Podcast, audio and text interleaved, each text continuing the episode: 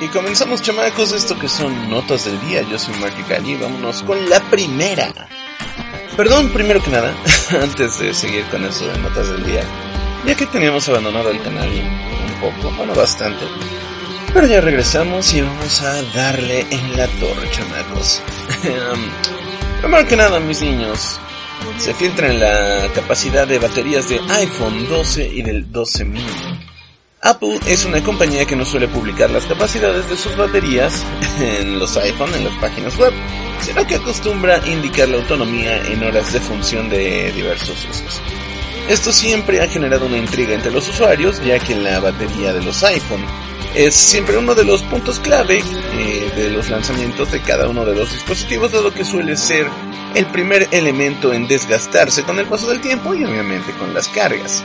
Recientemente Apple presentó su nueva serie de dispositivos iPhone 12 o la familia iPhone 12 e incluso señaló que sus baterías tienen un rendimiento bastante chino, pero no lo reveló en especificaciones concretas como miliamperios.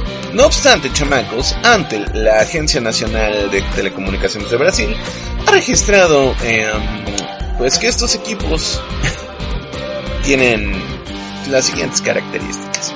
De acuerdo con los registros de Antel, el iPhone 12 mini cuenta con una batería de 2227 mAh, que es bastante superior a la capacidad que tenía la batería del iPhone SE del 2020, que llevaba una de 1821 mAh.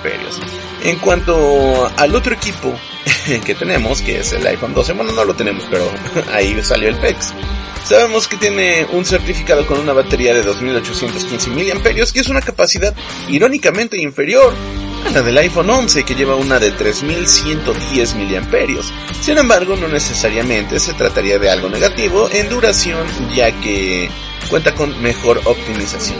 Apple afirmó que el iPhone 11 deberá ofrecer, y eso ustedes me lo contarán porque esta joyita cuesta el más jodido 20 mil varos, no pienso gastarme 20 mil varos para averiguarlo, pero según el iPhone 12 debería ofrecer hasta 17 horas de reproducción de video, mientras que la versión mini aguantaría 15 orejitas, chamacos. Si quieren conocer más información, pues estén al pendiente de lo que es Hola Rockstar, notas del día. Eh, vámonos con otra. Eh, ¿Conocen el Analog Duo? Es una consola para jugar títulos retro pirata. La neta nunca fui muy fan de la ondita lo de pues las consolas piratas o algo así. Pero he escuchado hablar de Analog, compañía que se especializa en hacer clones de consolas retro. Por ejemplo, está la recreación del Game Boy llamada Analog Pocket, compatible con cartuchos de Game Boy, Game Boy Color y Game Boy Advance. En ocasiones llegué a, checar pues algunos artículos donde decían que el, Analog Duo sería una consola en la que podrían darle vida a títulos de TurboGrafx. Al igual que plataformas de la compañía Analog, eh, Analog Duo utiliza un chip FPGA que permite con precisión eh, pues tener chido el hardware original sin recurrir a una emulación de software. O sea que no lo emula, sino que le pones el juego y es eh, nativo, lo corre nativo, no, no hay necesidad de bajarte de una ROM o hacer algo por el estilo. En palabras de Analog, Duo es una reinvención todo en uno una de las plataformas de videojuegos más subestimadas de todos los tiempos, de manera que es compatible casi con todos los sistemas NEC y con sus respectivos formatos. De esta manera, la consola es capaz de reproducir juegos de TurboGrafx 16, de TurboGrafx CD, de PC Engine, de SuperGrafx, de PC Engine CD-ROM y hasta de Super Arcade CD-ROM. Cuenta con una entrada de cartuchos que en Japón fueron conocidos como hookards y en América como turbo chips. Asimismo, cuenta con una bandeja para discos, soporta juegos basados en CD-ROM y es compatible con hardware original como con controles y accesorios y tiene los respectivos puertos. Acerca de los controles, Analog Duo soporta mandos wireless y Bluetooth 2.4. Eh, la compañía dice que cualquier mando Bluetooth de 8-bit 2 funciona, en adición de que también puedes conectar tus controles vía USB. Ahí no queda el anuncio, chamacos, pues Analog también adelantó que los juegos TurboGrafx 16, PC Engine y SuperGrafx también serán compatibles con su sistema Pocket, o sea, el clon del Game Boy. Lo que constituye la primera vez desde el, original Turbo Express en 1990 que toda la librería de dichosos sistemas se podrá jugar en un portátil. Analog Duo saldrá a la venta en el 2021 y estará disponible en dos colores y costará 1900, 1900 perdón, costará 199 dólares.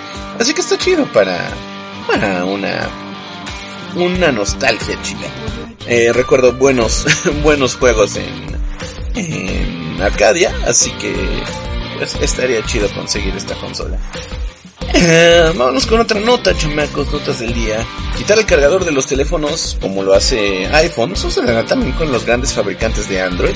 La polémica de esta semana ha sido, pues, la llegada de los nuevos iPhone, obviamente la familia de iPhone 12, como lo mencionamos en la primera nota del día, los cuales son los primeros teléfonos de Apple y del mundo que se venderán sin cargador ni audífonos, o sea, adiós cargador y adiós tus AirPods. Al menos así sucederá en los países que se le permita, pues Francia y Chile parece que se pusieron bien roñas y tendrán que incluir el cargador en la caja, eh, pues obviamente por las normas de cada país. Apple ha ofrecido un discurso en donde argumentan que esta decisión viene impulsada por su misión de reducir su huella de carbono. A mucha gente no le ha convencido pues esta versioncilla. La empresa dice que esto permite reducir más de 2 millones de toneladas métricas de emisiones de carbono al año, que equivalen a retirar 450 mil coches de la carretera cada año. Sin embargo, muchos eh, todavía se muestran incrédulos, entre ellos yo, eh, de que este sea un movimiento en pro del planeta, sino que es una estrategia para aumentar considerablemente el precio de pues los accesorios de iPhone. Em, Apple necesita teléfonos más económicos para convencer a los usuarios de Android de apostar por los dos, ya que iPhone es conocido por costar exageradísimamente caro. Como les digo, el iPhone más jodido de la familia 12 cuesta 20 mil pesos. Está. Este año los iPhone no aumentaron considerablemente su precio, eh, a pesar de incluir un 5G, que es una tecnología que todavía es cara y que ha hecho que el precio de muchos equipos suba bastante, eh, sobre todo en la gama premium. Con la estrategia de los iPhone 12 está claro que Apple quiere un iPhone que pueda ser una opción activa para muchos usuarios de Android que apuestan por teléfonos de 20 mil varos. ¿Quién se compra un teléfono de 20 mil varos? La neta yo no sé, yo no. aunque para ello han tenido que hacer algunos sacrificios.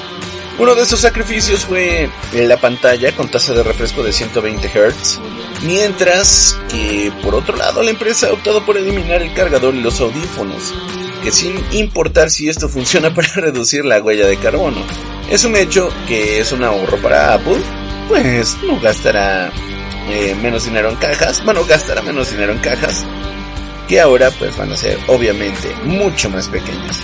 Sino que los usuarios que quieran el cargador tendrán también que comprarlo aparte y esto es un ingreso adicional para la compañía. O sea que no le pierden en nada estos compadres de, de iPhone. Vámonos con otra nota. Se filtra casi por completo el Huawei Mate 40 Pro. otra vez será un teléfono diferencial en Android, chamacos.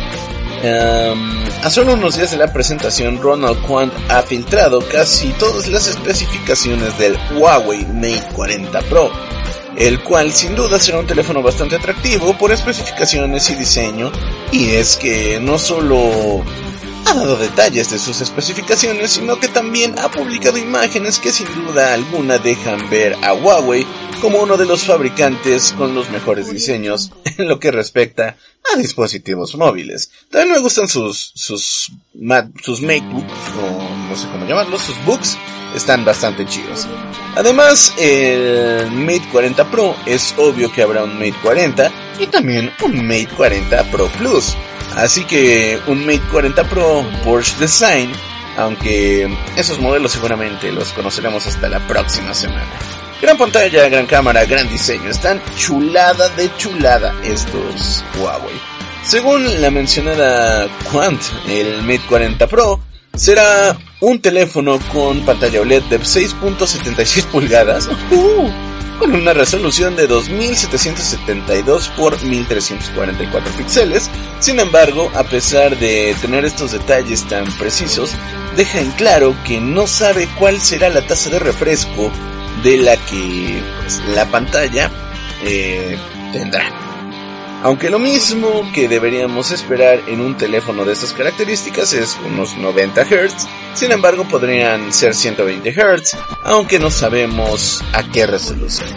Otro detalle de que Quant da por hecho es que nuevamente el Mate 40 tendrá una pantalla cascada con bordes bastante pronunciados que tantas críticas tuvo con el Mate 30. Sin embargo, Huawei parece estar convencido de esta tecnología a pesar de que los fabricantes poco a poco la van abandonando.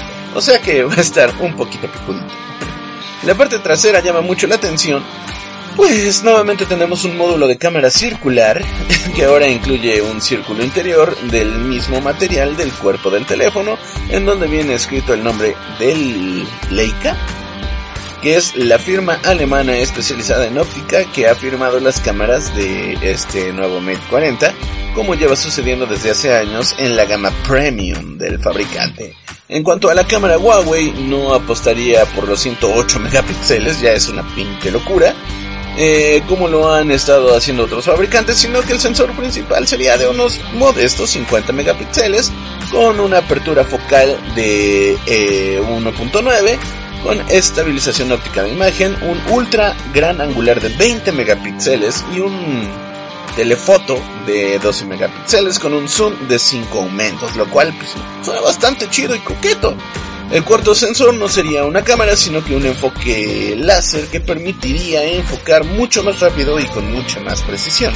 En la parte frontal tendremos una cámara de 13 megapíxeles junto con un sensor 3D para desbloquear pues a modo facial, el cual debería funcionar igual de rápido y bien que en el P40. Ahí está otra nota de tía chamacos. Vamos con otra, Bandai ya abrió su primera tienda en línea para México. Si eres un geek por excelencia, como pues, tu servilleta quiere llegar a ser algún día, seguramente estás familiarizado con Bandai, una empresa japonesa dedicada a la creación de juguetes y figuras de acción. Lo interesante de Bandai es que en muchos de los casos posee los derechos exclusivos de la promoción y mercancía basada en series animadas como, bueno, no, no sé por qué ponen series animadas, sea anime, como Dragon Ball, eh, Senseiya, por ahí también está Digimon, Ultraman, eh, Kamen Rider y Godman. No obstante, eh, la compañía no solo ha destacado por el por el promocionar estas figuras, sino que también es recordada y mundialmente famosa por haber creado los Tamagotchis, aunque no lo crean, y también es conocida por crear y distribuir videojuegos. Bandai llega a México de forma virtual, chamacos. Es una realidad que Bandai se ha convertido en una de las marcas más prestigiosas para la comunidad, así que en su llegada a México supone grandes expectativas. Bandai Collection Shop o Collector Shop, no tenemos el nombre pues, oficial todavía, pero yo le voy más por el Collector Shop, es el nombre que ha puesto por esta tienda y de hecho ya es posible encontrar algunas figuras exclusivas al navegar en alguna tienda virtual de Bandai.